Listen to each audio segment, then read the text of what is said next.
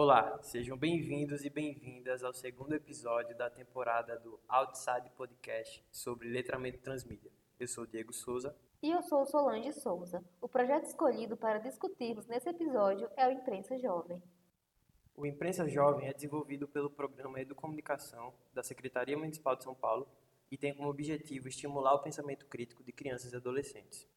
O projeto desenvolve agências de notícias com base na educomunicação nas escolas municipais do ensino infantil e fundamental da cidade de São Paulo. Se interessaram? Acompanhe a gente hoje e saiba um pouco mais sobre projetos brasileiros que envolvem o letramento transmídia. Eu sou Luana Santana e esse é mais um Outside Podcast.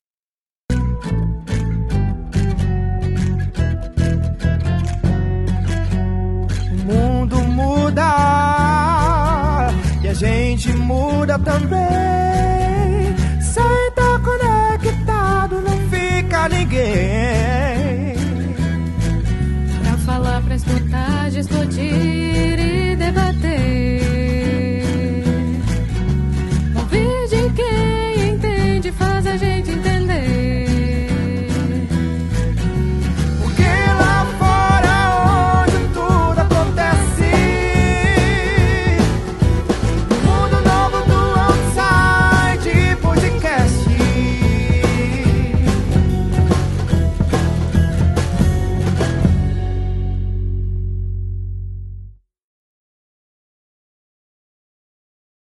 Além do Imprensa Jovem, o programa Educomunicação promove o desenvolvimento de outros projetos, como rádio escolar e também produtos como filmes, fotografias, jornais, mídias sociais e histórias em quadrinhos.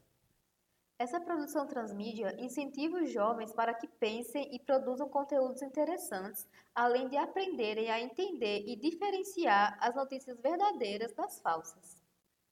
Em 2019, o projeto teve o reconhecimento do Instituto de Tecnologia de Massachusetts, dos Estados Unidos, que escolheu a imprensa jovem como uma das sete inovações mais importantes do mundo. O projeto foi criado no ano de 2005 por Carlos Lima, coordenador do Núcleo de Educomunicação da Secretaria Municipal de São Paulo. Carlos também é professor de língua inglesa, radialista e especialista em educomunicação, além de ter atuado como conselheiro municipal de Ciência, Tecnologia e Inovação da cidade de São Paulo. Esta entrevista foi concedida por videochamada. Participaram dela os estudantes Diego Souza, Solange Souza e Débora Gomes. Somos estudantes de jornalismo da UFAL, da Universidade Federal de Alagoas, do campus de Maceió, Acê Simões, e nós ficamos muito interessados no projeto Imprensa Jovem. E a primeira pergunta é: durante sua época de escola, você teve contato com a educação transmídia? Se sim, isso teve influência e fez diferença na sua formação? Bom, eu tenho 52 anos. Você imaginou ter 10, 15, 16 anos, que é o projeto que a gente trabalha aqui na Rede Municipal de Ensino. Na minha época, né, nós estamos falando dos anos 80, 85, e a proposta de mídia que a gente curtia era televisão, né? É, assistir televisão era, a, na verdade, o, né, a grande coqueluche para nós, jovens, né? E se a gente falar de algum, alguma vez que eu vi no meu ensino fundamental, que inclusive é hoje ah, o maior público que temos nos projetos de educomunicação, se nesse período eu tive um dia com alguma intervenção midiática, seja com televisão mesmo, educativa, ou gravador de videocassete, eu não lembro. Não tive nada, nada parecido.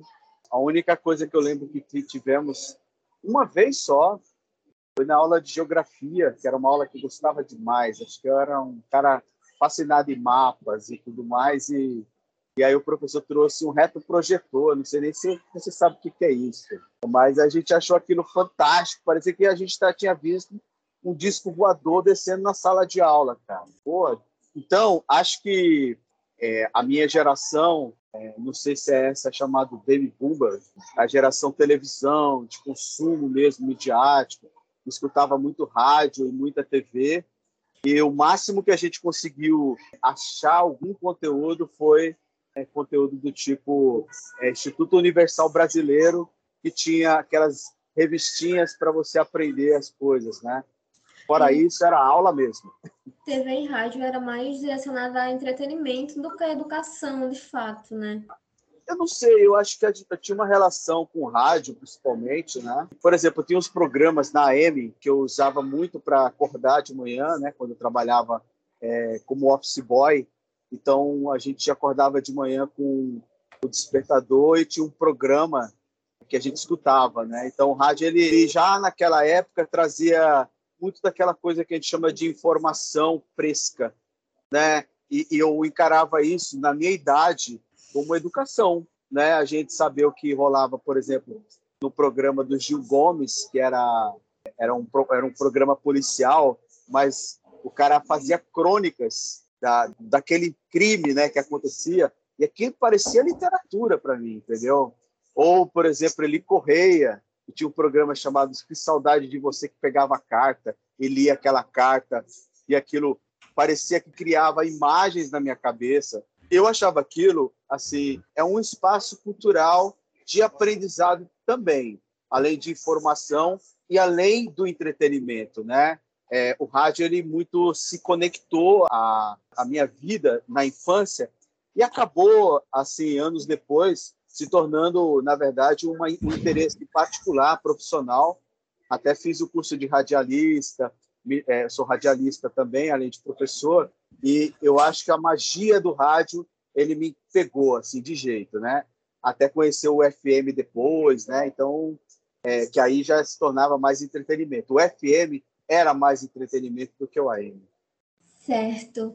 É, sobre o Imprensa Jovem de Fato, o que te motivou a criar um projeto que conseguisse chegar aos alunos de escolas periféricas, que fosse além da elite?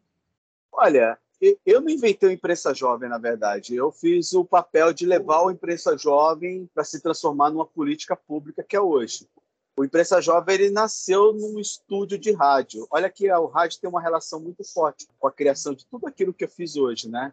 Aí eu, eu coordenava um projeto de rádio escola, né, que se chamava Educom.rádio, e a estação de rádio era numa escola que eu dava aula, né? E às sextas-feiras a gente fazia reunião de pauta com os estudantes. Isso foi 2005. E naquele dia específico, numa sexta-feira, um dos estudantes disse assim: é, a gente discutindo os assuntos que a gente ia colocar na rádio, ele chegou e disse assim: professor, que tal a gente fazer um programa de rádio com os tiozinhos da noite? Tiozinhos da noite era, na verdade, os estudantes do EJA, da Educação de Jovens e Adultos, que eram, às vezes, os pais deles, os tios deles, os moradores da comunidade, Aí eu perguntei para aquele menino, mas por que, que você gostaria de fazer rádio com os tiozinhos da noite? Né? Público mais velho e tal, né? esses programas de rádio que tem aí um conteúdo muito de vocês. Não, professor, é porque os tiozinhos da noite, eles sabem das notícias, dos causos do bairro, da comunidade. Então, eu acho que talvez poderia agregar ao nosso programa, que é bastante diversão e música, né? notícia. E ali não tinha um nome, mas ali já nasceu o embrião do Imprensa Jovem. Então, um estudante né, passou aquela ideia a gente acolheu a ideia. E eu falei, bora fazer então. E aí chamamos os, os estudantes, né, eles chegavam 10 minutos antes da aula, ficavam ali né, esperando para entrar, e a gente colocou uma programação de rádio para eles, e aí chamamos eles para participar. E foi exatamente isso que aconteceu. Né? O, os jovens e os adultos né, homens e mulheres de 30, 35 anos até senhores de 60 anos, 70 anos ali, junto com os jovens de 12, de 13, de 14 anos, fizeram um programa de 10 minutos e tinha mais notícia. Então, o pessoal chegava mais cedo, antes de entrar nas aulas da educação de jovens e adultos, para escutar o rádio. Aí, o, como nasceu, por exemplo, o Imprensa Jovem, a marca Imprensa Jovem? Um seminário, na verdade, um congresso municipal de educação, aqui em São Paulo, reuniu 5 mil professores, a gente teve a oportunidade de entrevistar o Paulo Henrique Amorim, o jornalista Paulo Henrique Amorim. E esse grupo de meninos que foi entrevistar, um deles saiu, depois de fazer uma pergunta para o Paulo Henrique Amorim, ficou tão feliz, voltando comigo para o lugar onde estava com uma espécie de estúdio de rádio e ele com a entrevista na fita cassete, né? Ele disse para mim, professor, isso parece imprensa jovem. Falei, cara, o que é uma boa escuta, né, de um professor atento quando vê uma ideia boa? O nome é muito sonoro e tem tudo a ver com o que eles fizeram. Então eles batizaram, então eles criaram e eles batizaram. Eu só fiz o papel de ficar levando a imprensa jovem para chegar ao que é hoje uma política pública. Foi uma construção, né, do, do professor com essa escuta atenta com os alunos criativos. É muito interessante a história. E aí, ó, a história conta que desde lá para cá, boas histórias e boas escutas fez com que a gente, é, que a gente é, pudesse fazer projetos incríveis, né? Aí, se depois eu posso falar um pouco a respeito desses projetos incríveis que a gente desenvolveu a partir da escuta que a gente tem com os estudantes. Quando o senhor criou o projeto, quais os resultados que o senhor esperava? Às vezes a gente pensa num projeto em escola pública, né, que a gente prevê ali um resultado. Eu faço tal coisa e espero que aconteça tal coisa. Eu não sei se o imprensa jovem ou vamos dizer assim, a educomunicação, ela é tão flexível nas relações que a gente não consegue mensurar assim de início uma ideia que surge e que dali a gente vai construindo. Eu sou da educomunicação, um cara muito pragmático. É isso que as pessoas que conhecem da educomunicação e têm como a mim como uma referência fala, Carlos, ele é muito pragmático. Tem a teoria e tem a prática. O Carlos é a prática. Eu basicamente vou desenvolvendo projetos com os estudantes e os seus professores, meio assim. Você tem uma estrada que você está construindo e você vai andando em cima. E aí vai vendo o resultado onde chega. É claro que, minimamente, Diego, a gente tem aí algumas premissas do que a gente espera que o estudante chegue na, com a comunicação. E uma delas é justamente a questão de promover a cultura de paz, possibilitar ao estudante a comunicação e a expressão criativa, a leitura crítica da mídia, porque esses estudantes que participam do Imprensa Jovem, em especial, mas os outros projetos que a gente toca de educomunicação, a gente tem uma formação para eles criarem, mas esse espectro de criação faz com que eles também aprendam a fazer uma leitura crítica da mídia. Então, é, quando se fala em fake news, a gente já estava trabalhando isso antes disso aparecer, porque a gente já trabalhava o vetor da leitura crítica da mídia. Então, a gente trabalha com um espectro de objetivos que a gente espera que o estudante alcance muito amplos, porque aí o próprio projeto que vai se consolidando em cada escola, porque cada projeto é único, é, a gente não tem uma ditadura do que fazer. Não é um projeto que muitas vezes vem para a escola pública que já tem um formato do como fazer, que tem que fazer isso, que tem que alcançar tal objetivo. A gente é um projeto de, de ocupação, onde a gente traz a, a proposta, até oferece elementos de linguagens, né? Se vai falar de podcast, a gente fala de podcast, como faz e tal, mas é o professor e seus alunos que vão meio que alinhando aquela proposta às realidades dele, aos desejos deles, principalmente do estudante, entendeu? E aí eu acho que tem um potencial que é assim, além de a gente prever a melhoria das aprendizagens dos estudantes, a gente também promove muitas competências e a gente também tem um trabalho muito forte junto à comunidade. E acho que isso é um grande objetivo dos projetos de comunicação e o Imprensa Jovem se inclui, que é os estudantes olhar para o seu território e pensar o que, que a gente pode fazer de intervenção social, de mudanças, de reflexões para que essa minha comunidade ela melhore, né? Então é essa ideia que a gente tem com a tal da educomunicação que mostra, por exemplo, que o maior objetivo que a gente precisa é que os estudantes tenham o seu direito livre à comunicação, e de forma responsável. Não é só você ter o direito à comunicação sem colocar aos estudantes as responsabilidades. Acho que aí a gente consegue tornar que a política pública que nós estamos desenvolvendo efetiva, porque São Paulo ele é, na verdade, quase um país. Né? A cidade de São Paulo é quase um país, dadas as diferenças que existem de bairro para bairro, de regiões para região. Né? Só para gente, só para imaginar aí, em termos de distância, se eu pegar um avião e ir até Maceió, chego primeiro em Maceió, mas não chego, por exemplo, em Santa Amaro, dado a distância. Isso envolve também pensar que cada vez que você passa em uma região, você tem ah, uma cultura ali. E se a gente deixar a coisa muito fechada em termos de objetivo, o que, que vai acontecer? A gente vai ter um projeto muito travado, né? Comunicação livre e libertária, ela precisa ser livre, ela precisa ser customizável. O senhor falou sobre o pensamento crítico, né? Exercitar o pensamento crítico. Qual é a importância hoje, tendo em vista esse cenário caótico da educação e da política brasileira? Qual é a importância de educar crianças, fazendo com que elas valorizem essa formação de opinião e desse pensamento crítico? Você falou uma palavra-chave, Solange, que é formador de opinião. A gente sempre coloca isso para os adultos, né? Mas eu acho que uma criança pequenininha, ela tem opinião. E quando ela tem opinião, ela precisa de canal para poder colocar para fora suas opiniões. Não é à toa que a gente acredita que a educomunicação pode começar na educação infantil. E a própria educação infantil pode sim desenvolver né, o senso crítico das crianças.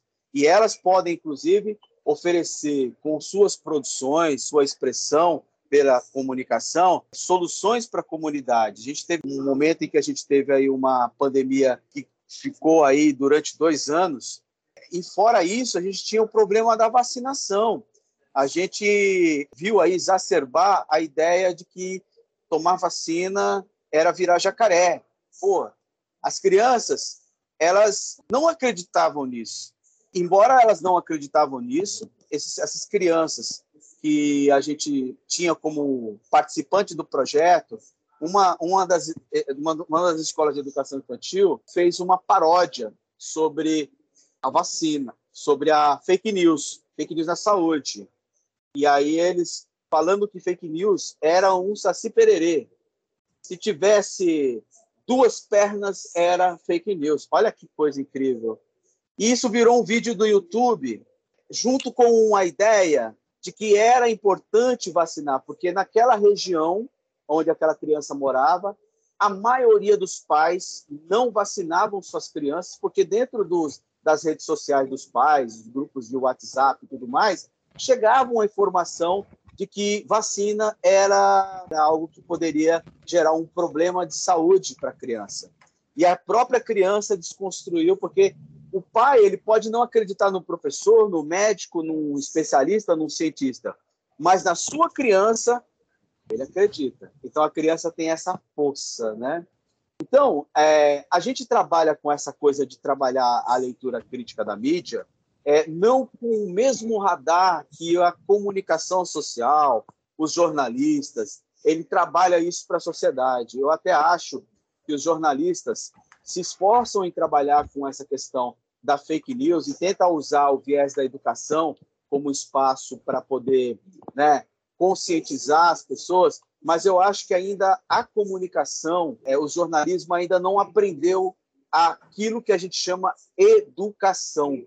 A educação ela tem sua singularidade, tem o seu jeito de como chega nas pessoas, é, e às vezes o jornalismo ele não consegue é, chegar com esse com essa força, sobretudo nos professores, né? É, quando a gente fala de um projeto como esse, que a gente apresentou inclusive lá no SUS, no evento da Unesco, né? O pessoal falou: caramba, como é que essas crianças conseguiram construir um material tão interessante e a gente fica gastando dinheiro, São Paulo, Rio, com empresas de mídia, que cobram uma fortuna para fazer comerciais, inclusive para vocês sem identidade, sem, sabe, ter a, a ideia de olhar o lugar, que eu acho que o, é, o certo era fazer um programa de formação de crianças e adolescentes, de professores, né, para que cada um pudesse trabalhar dentro do seu território o jeito de comunicação que precisa ser feita. E isso talvez a comunicação social não conseguiu chegar. O professor ele tem esse esse trabalho. Aí vem a educomunicação e junta os dois. Né? E transforma um pouco da eficiência, um pouco não, a eficiência da comunicação com a eficiência da pedagogia, porque também o problema da educação é que a educação não consegue conversar com todo mundo, ela conversa muito para si, né? Quando a gente fala, por exemplo, que matemática pode fazer comunicação tão bem quanto o professor de português, a gente tem que mostrar para eles, olha, você consegue fazer as coisas desse jeito. Agora, precisa fazer uma educação midiática. A educação midiática, né, é, junto com a educomunicação, é chave para a gente poder garantir esse empoderamento e também essa proposta de, de, de formação crítica desse cidadão, né? E aí que eu falo, né, que a gente tem a criança como um formador de opinião tão importante quanto qualquer cara de rede social, né, de, sabe, esses meninos têm luz, né? E a gente precisa é, dar espaço de voz, espaço para eles poderem ouvir e mais do que isso, acolher as suas ideias. Então, não é só importante informar, mas fazer isso de forma responsável e, no caso de crianças, de forma lúdica, até, né? Inclusiva e lúdica, porque dessa forma eles não só conseguem entender, como conseguem transmitir o que está sendo passado para eles por um adulto. Uhum. Eu acho, gosto da ideia não de transmitir, mas de socializar, né? Acho que a, a ideia é socializar e a palavra-chave é formar. Você forma para socializar, né? Você não capacita e nem treina para transmitir. Então você forma, porque não é que você vai dar uma forma para a pessoa, você dá um aspecto mais amplo, as pessoas fazem escolhas e aí elas socializam isso para quem ela quiser. Essa talvez seja a, a proposta. E, e, olha que é, é interessante a gente falar que o estudante tem tanta força nessa questão de poder colocar sua opinião, que a gente fez o primeiro currículo ligado à BNCC no país com a experiência de escuta dos estudantes do imprensa jovem. Alguns grupos criaram um leque de perguntas para que os estudantes, seus colegas da rede toda, pudessem responder e a partir dessas perguntas eles é, conseguiram trazer qual seria o perfil do que o estudante pensa sobre uma educação de qualidade para eles, porque essa era a ideia, consultar os estudantes para poder ter uma visão inicial de todo o currículo do ensino fundamental, né? Como é que o estudante pensa? Esse movimento chamado Estudante tem Voz foi um, o maior movimento no país de engajamento na educação e pesquisa, inclusive com adulto. 43.655 estudantes participaram dessa construção e o currículo da cidade de São Paulo, se você pegar o currículo da cidade de São Paulo, você vai ver que as primeiras páginas tem lá o que o estudante pensa sobre educação. E é incrível, porque às vezes você acha que o estudante vai pensar coisas que talvez não sejam muito da escola e tal, mas quando ele, ele fala em responsabilidade, ele fala que é importante ter disciplina, mas ele fala que é importante ter projeto, que ele precisa ter voz, que ele precisa ter acesso à internet, que ele precisa poder falar as coisas e ser ouvido. Então, veja que quando a gente ouve o estudante, a gente não acha ali um problema para a gente poder, pô, esse estudante está falando demais, nada disso. Não, a gente acha soluções, e soluções, inclusive, para melhorar o nosso trabalho enquanto professor. E, sem dúvidas, é importante para desenvolver o senso crítico desses estudantes, especialmente porque nesse momento, é nesse momento de infância e adolescência que a gente está formando a nossa identidade, né? E uhum. como que a gente enxerga o mundo, e enfim. É, e a gente queria saber como que as escolas podem fazer para entrar nesse projeto.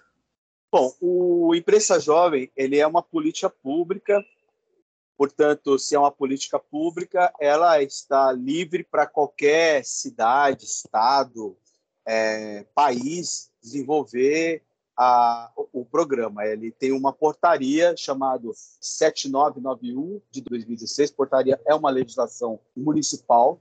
Certo? Então, nessa portaria a gente traça aí tudo aquilo que seria importante é, para o desenvolvimento do programa Imprensa Jovem, qual é o público que atende e também como você pode trabalhar em cada modalidade de ensino, da educação infantil, ensino fundamental, ensino médio, educação integral, até em aldeias indígenas, que nós temos projeto, também a gente mostra lá essa forma.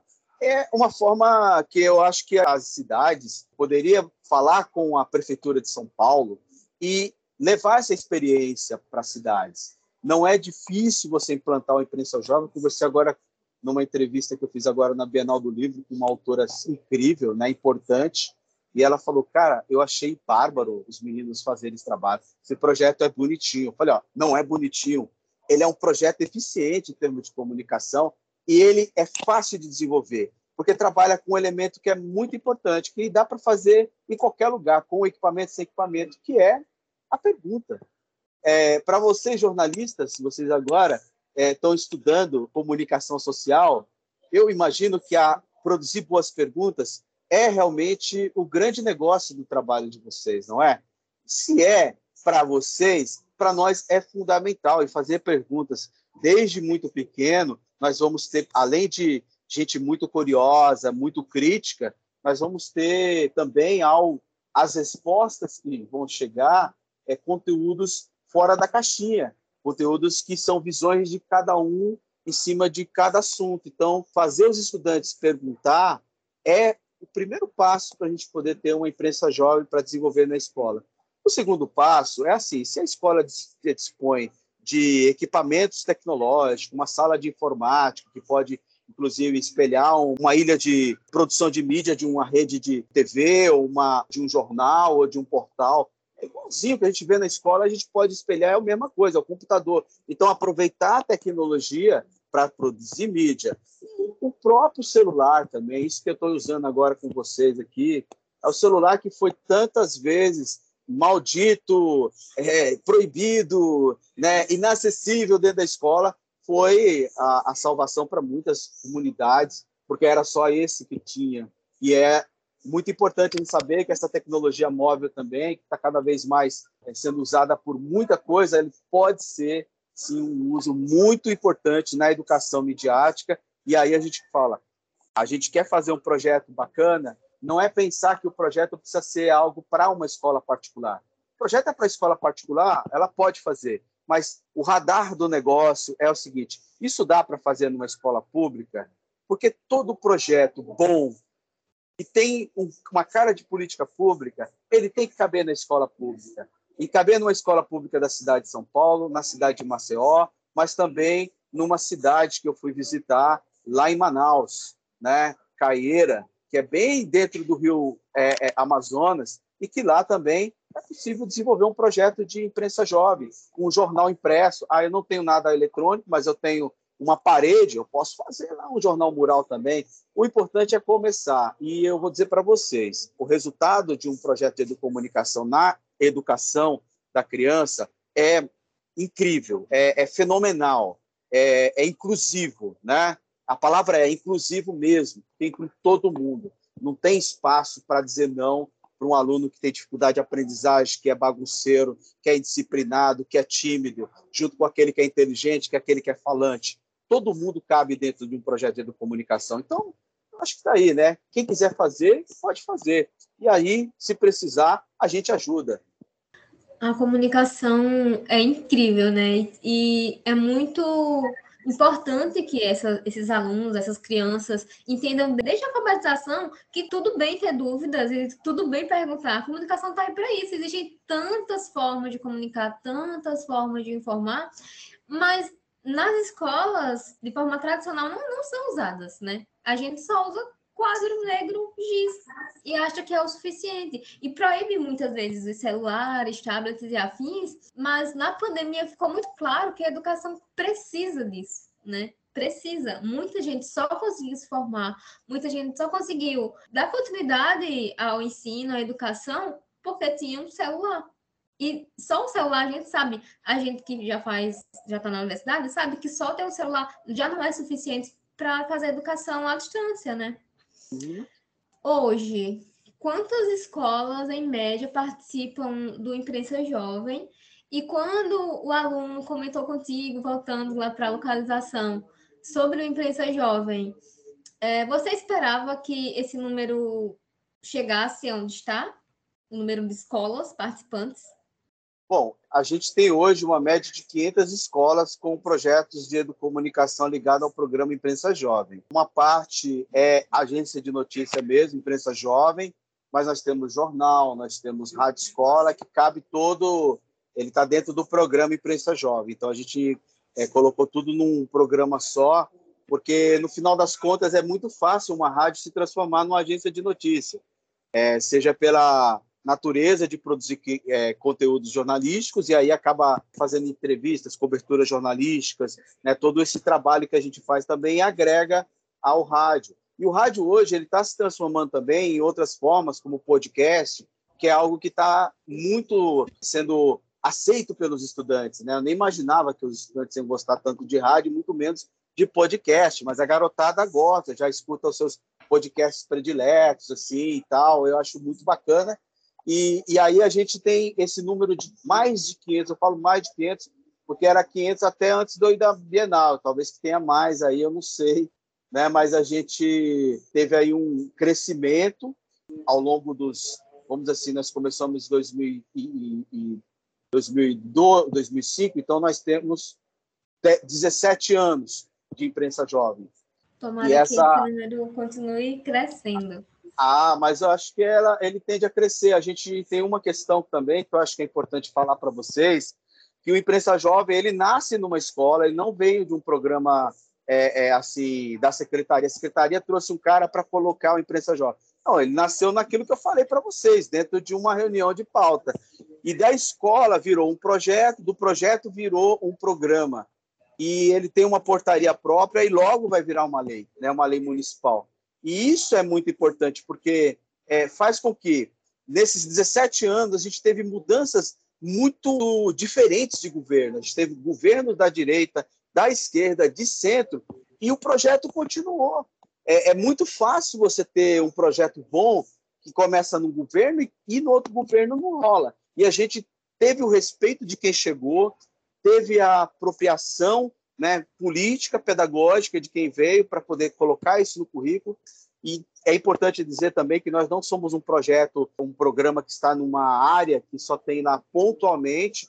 A gente está dentro da área de currículo, nosso setor de currículo, que a diretoria abriga a gente, porque além de projetos, a gente também tem muito forte a formação de professores. Não adianta ter 500 projetos se a gente não tem formação continuada de professores. E aí nós oferecemos 4 mil vagas por ano para professores em 22 cursos diferentes. Então, se você quiser conhecer a pluralidade dos cursos que nós temos, é só você ir na internet colocar Educomunicação SP e lá você acha o site nosso. Na área de formação, você tem vários cursos lá. E além dos cursos, você tem outras iniciativas. A gente tem aulão de educomunicação, a gente abriga, inclusive, professores de outros estados, profissionais de outros estados para participar com a gente. O ano passado a gente teve 22 estados participando com a gente. Foi mais de 12.500 participantes só o ano passado com essas atividades, né? Que tem eram 120 atividades diferentes de comunicação.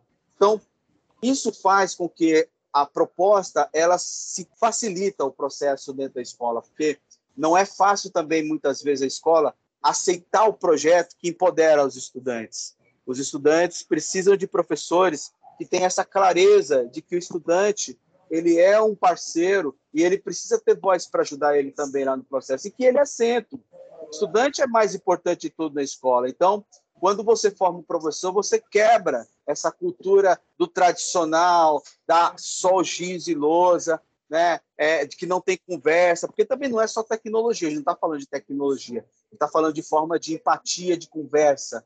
Quando você tem um professor que trabalha com comunicação, ele conversa, mas ele ouve mais. Né? Ele trabalha com a perspectiva de trabalhar um trabalho colaborativo. Ele espera do estudante o resultado que chega. Então, você perguntou, a gente esperava chegar a isso? Chegou? Não. Na verdade, quando comecei o projeto, apenas uma atividade a mais para o projeto. Ele foi crescendo naturalmente e a gente foi acreditando. Quando a gente chegou, por exemplo, ao patamar de ser um projeto reconhecido mundialmente pela Unesco, né, a gente é, é uma referência mundial em educação midiática durante a pandemia, né, a Unesco escolheu a gente como prática para ser desenvolvida em qualquer parte do mundo. a gente acreditou que a gente pode ser muito mais do que uma, um programa na rede com 500 projetos. A gente pode chegar nas mais de mil escolas facilmente, e aí a formação é importante, e a gente pode chegar no Brasil inteiro com o projeto. Então, a gente foi alimentado para ser esperançoso e ambicioso, porque a nossa ambição é o estudante ser centro e ele ter vez e voz. E vocês da comunicação participar com a gente nessa caminhada. Sim, sim. E é importante passar essa visão para os alunos também, né? Que eles podem, que eles conseguem. Uhum. Eles podem, eles podem tudo, gente. Eu acho que a gente despreza muito o potencial do estudante, né? Quando a gente abre mão da gente poder contextualizar um conteúdo, trazer alguma interferência da comunicação como mediação para discutir temas de gênero, temas de sexualidade, temas que são tabus né, na escola, mas a gente traz um meio de comunicação, um filme, uma produção do estudante, né, um podcast produzido pelo estudante, e a gente coloca no coletivo para todo mundo escutar, inclusive os professores, a gente consegue trazer esses assuntos mas não a partir do que o professor fala, mas a partir do que o estudante enxerga. Eu acho que isso é muito mais potente. Agora, isso é, na verdade, para uma escola que ainda está amarrada na questão do tradicionalismo, né, do que não pode, o que pode é isso, matemática é um mais um, dois e tal, ou português é a questão gramatical, essas coisas que meio que encapsula o conteúdo, não deixa a magia crescer, as pessoas sonharem ou ter esperança ou, ou contextualizar aquilo, né? Isso gera um medo muito grande para as escolas, né? É como ter Grêmio na escola. Você já viu todas as escolas ter Grêmio? Todo mundo fala Grêmio desde sempre, desde a minha época tinha Grêmio e não é todas as escolas que tem. E muitas que têm, na verdade, são é, espaços de manobra dos adultos que, que usam as crianças, os adolescentes para fazer as festas, para ajudar nas festas e não para comunicar. É, os estudantes não têm direito, então a gente tem que buscar esse direito. Então, eu acho que o futuro do, do imprensa jovem é ajudar na discussão da pauta de participação das juventudes na construção de política pública. Os estudantes ele tem tantas ideias que a gente ouvir, a gente ganha tempo. O político que é o cara que vai executar, ele ganha tempo, ele não gasta dinheiro à toa. A gente vê uso de dinheiro à toa aí para diversos projetos, né? E, o, e a, a máquina, o equipamento chega lá, mas some, no, some em algum armário, não, não trata aquilo como algo que poderia potencializar o estudante, sempre por simples fato de que não se ouviu o estudante para ver se compra isso ou para aquilo outro. Entendeu? É então é cômodo para a escola que isso aconteça, né? É cômodo para a escola que o aluno só aprenda aqui em um mais um, que português, geografia. Mas é. Mas isso transforma. isso não transforma. Mais... E exatamente isso. Mas é exatamente isso, sabe? É cômodo por isso. Manter um padrão é cômodo. Então, eu acho que isso não começa só na escola. A universidade tem culpa nessa coisa, porque a formação é, de professores, desde a época que eu fiz, ainda permanece com os mesmos ideais de lá de trás. Eu acho que também até a formação, se a gente está falando de comunicação, outra parte também, tem um vício aí de formação que não enxerga o potencial da, da comunicação comunitária. Né? Não estou falando de educomunicação, mas é comunicação comunitária, aquele feito pelas pessoas. É, a gente acaba também, nesses cursos de educação e de comunicação, favorecendo o continuismo, a coisa de continuar. E depois a gente tem as pessoas, essas mesmas pessoas, criticando como é que é a escola. A escola não tem culpa disso, né? Eu acho que todo é um processo de construção que começa é, meio que é, de baixo para cima e de cima para baixo. Não pode ser não só de baixo para cima, mas também de cima para baixo. E para isso, quando você tem essa construção dos dois, é o diálogo, né? Agora, no tempo em onde a gente tem aí essa questão de divisão do quem acha que é uma cor ou que é outra cor, da política que ainda está né, dividida, a gente vai demorar para acontecer isso, né? De a gente dos setores da de cima pensar como é que o povão pensa, né? Uma pena que até quem fala pelo povão ainda está viciado nessa coisa de pensar para o umbigo dele, né? E a gente não pode conversar com o umbigo dele. Isso eu, eu aprendi muito com a comunicação, que a comunicação, e aí é um aprendizado, conversa sempre daqui para lá, né? E é diferente, que às vezes nós, do professores, parece conversa muito daqui para cá. Então a gente precisa mudar um pouco essa lógica, né? Sim, sim. Professor, aproveitando que o senhor estava falando sobre os professores, eu queria saber como que é feita essa transição de professor para educomunicador e se ele é de fato assistido pelo núcleo de educomunicação. Então, eu sou da perspectiva de que a gente não tem uma pessoa totalmente não educomunicativa. É, eu acredito muito em Paulo Freire, e Paulo Freire diz uma coisa assim: educação é comunicação, comunicação é educação. Duas coisas imbricadas, né? Então, eu imagino que todo professor ele já é um educomunicador nato, ele não sabe muitas vezes. Como é que a gente faz esse despertar para ele reconhecer isso? É nas formações em que a gente mostra as possibilidades e aí ele se enxerga naquilo. Aí ele fala, cara, aqui eu já tenho um clique para ser de fato um educomunicador. Porque educomunicador, penso eu, que todos têm potencial de ser, mas querer fazer a educomunicação é um processo que demanda o acompanhamento pedagógico da formação desse professor. Por isso que a formação é importante. E aí eu acho que, por exemplo, a gente tem um acompanhamento dos projetos que a gente faz por meio de grupos de WhatsApp, né? principalmente porque essa coisa de cadastrar um projeto, falar, tem um projeto, manda um e-mail para a pessoa, a pessoa responde, se não responde, não resolve nada, você precisa estar com as pessoas. O grupo do WhatsApp é funcional, você consegue ter as pessoas falando, ou só ouvindo, né? Ou de repente a gente demanda alguma coisa, eles conseguem colocar lá, ou convidando as pessoas para chegar junto. A gente tem, pô, aqui na Bienal do Livro nós temos quase 100 equipes de imprensa jovem. Como é que a gente fez isso?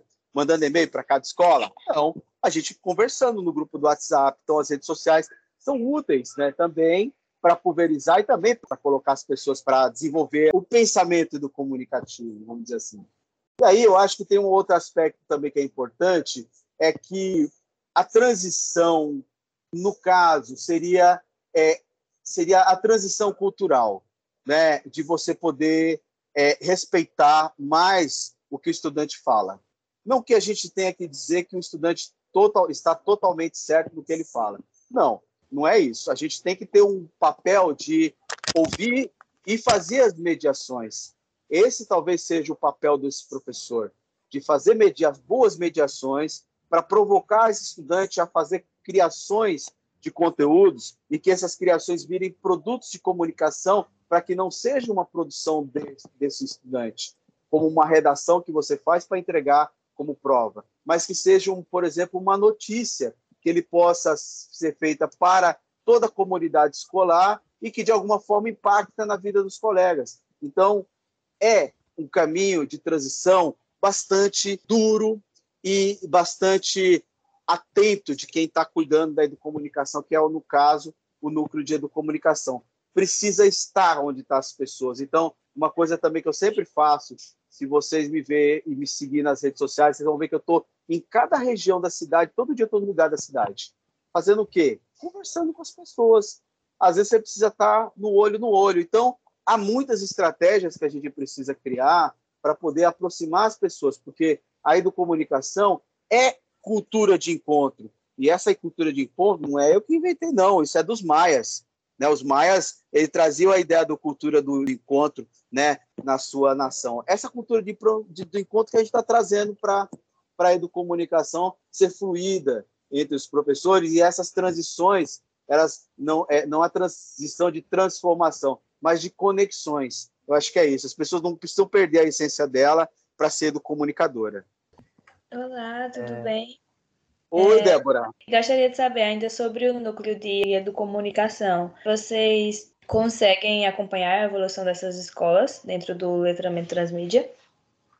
Então, a gente tem muitos projetos, né? Você sabe que um grande problema aí para qualquer política pública é o acompanhamento de fato em locos.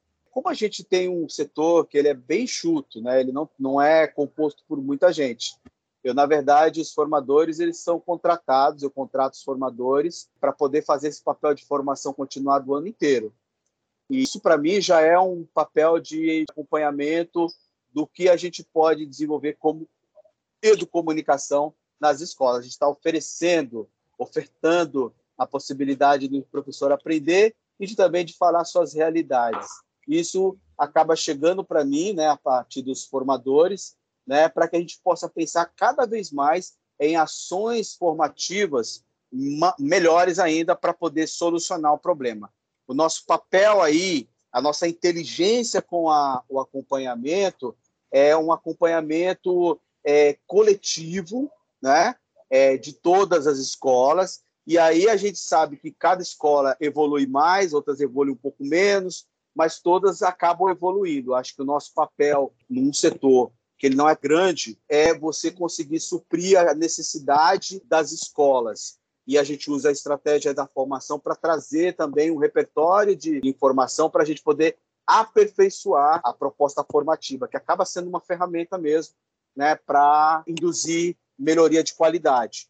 Agora, os projetos, eles têm uma coisa que é interessante, que é assim, muitos projetos são perenes, né? Eles não terminam de um ano para o outro ele finaliza um ciclo no ano, depois a gente tem um professor fazendo um novo projeto entregando, e tem maioria dos projetos eles são continuados. Então a gente vai vendo essa evolução a partir também da idade dos projetos, né?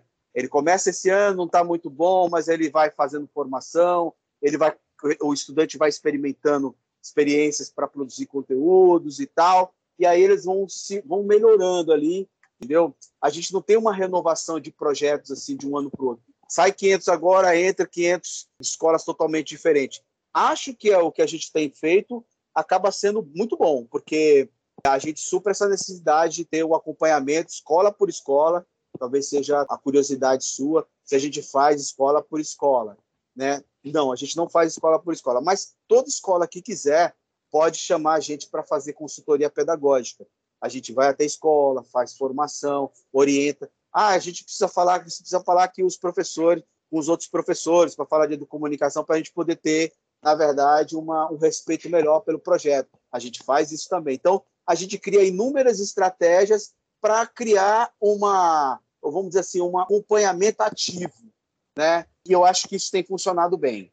Eu tenho certeza que logo, logo nós estamos falando de robótica na educomunicação. Tenho certeza que nós vamos falar sobre gamificação na educomunicação, porque isso já está aparecendo. Né? Então, quando a gente falar, por exemplo, nessas questões novas aí do metaverso, a educomunicação já sabe o que fazer com isso já.